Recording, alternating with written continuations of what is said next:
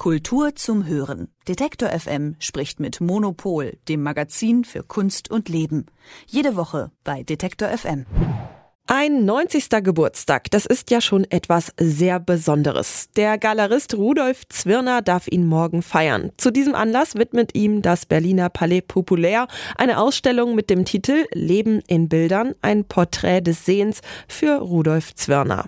Über Zwirners Leben, seine Arbeit und die Ausstellung spreche ich jetzt mit Silke Hohmann, Redakteurin beim Monopol Magazin. Guten Morgen, Silke. Guten Morgen. Silke, erstmal nochmal ganz grundlegend.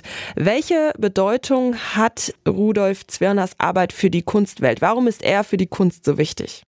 Rudolf Zwirner hat als einer der ersten daran geglaubt, dass es einen Markt für Gegenwartskunst geben könnte. Und er hat eine Messe gegründet. Mit der Gründung des Kunstmarkt Köln, das war 1967, und aus diesem Kunstmarkt Köln wurde dann später die Art Cologne.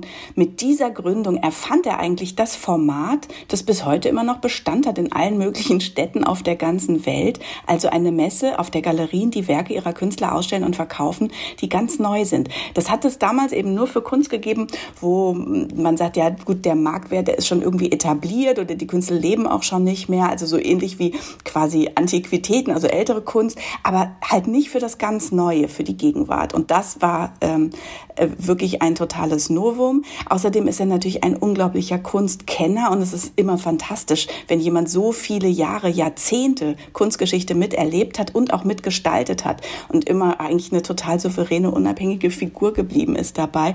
Ähm, zum Beispiel einfach auch mit den ganzen großen Namen von heute, die damals noch überhaupt keine großen Namen waren, einfach zu tun hatte, Zeit verbracht hatte und sich auch einmal so dagegen entschieden hat, mit Andy Warhol auszugehen, weil er sagte, nee, da wird man sofort zu einem Teil der Entourage von Andy Warhol und daran hatte er kein Interesse.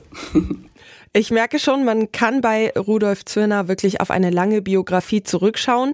Wie blickt er denn selbst auf die Kunstwelt von heute, die sich ja stark verändert hat?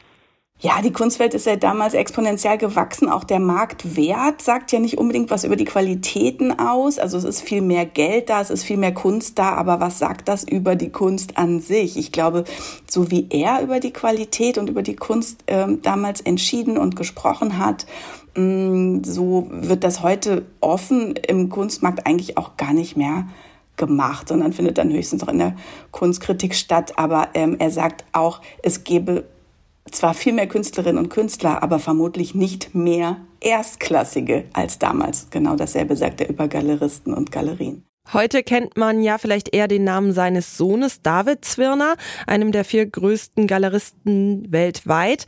Was verbindet die beiden und was unterscheidet sie vielleicht auch? Ja, diese Vater-Sohn-Geschichte in der Kunst, die sind gar nicht so selten. Das ist natürlich immer interessant. Die beiden tauschen sich aus. Rudolf Zwirner ist immer noch interessiert am globalen Marktgeschehen, ähm, das aber eigentlich überhaupt nichts mehr damit zu tun hat, wie er damals anfing, als es in Deutschland noch zwölf Sammler für Gegenwart gab und weder Gerhard Richter noch Sigmar Polke jemals erwartet hätten, dass sie mit Kunst mal reich werden würden. Mm, die Galerie Zwirner in New York vertritt wirklich viele der wichtigsten Künstler unserer Zeit und auch Künstlernachlässe. David Zwirner leitet ein Unternehmen, das auf einer einzigen Messe wirklich zig Millionen Dollar umsetzt. Das sind also vollkommen verschiedene Welten, aber doch wahrscheinlich eine sehr ähnlich gelagerte Leidenschaft, Genauigkeit und auch Kenntnis der Kunst. Kommen wir dann nochmal abschließend zur Ausstellung.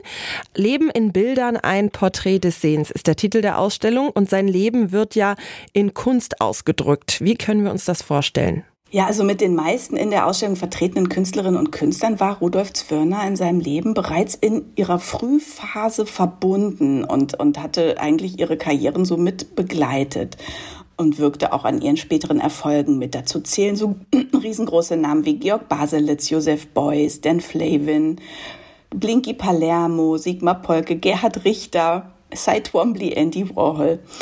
Und ähm, diese Ausstellung eröffnet erst noch. Ich habe sie also noch nicht gesehen, aber wenn man Rudolf Zwirner und seine Rolle und seine Haltung zur Kunst wirklich abbilden will und dem Rechnung tragen will, wie er die Welt mit Kunst gesehen hat, dann müsste man und sieht, dann müsste man eigentlich ausschließlich Spitzenwerke zeigen, also wirklich äh, das Beste vom Besten. Denn er hat selber mal gesagt, schlechte Sachen von großen Namen, das machen andere.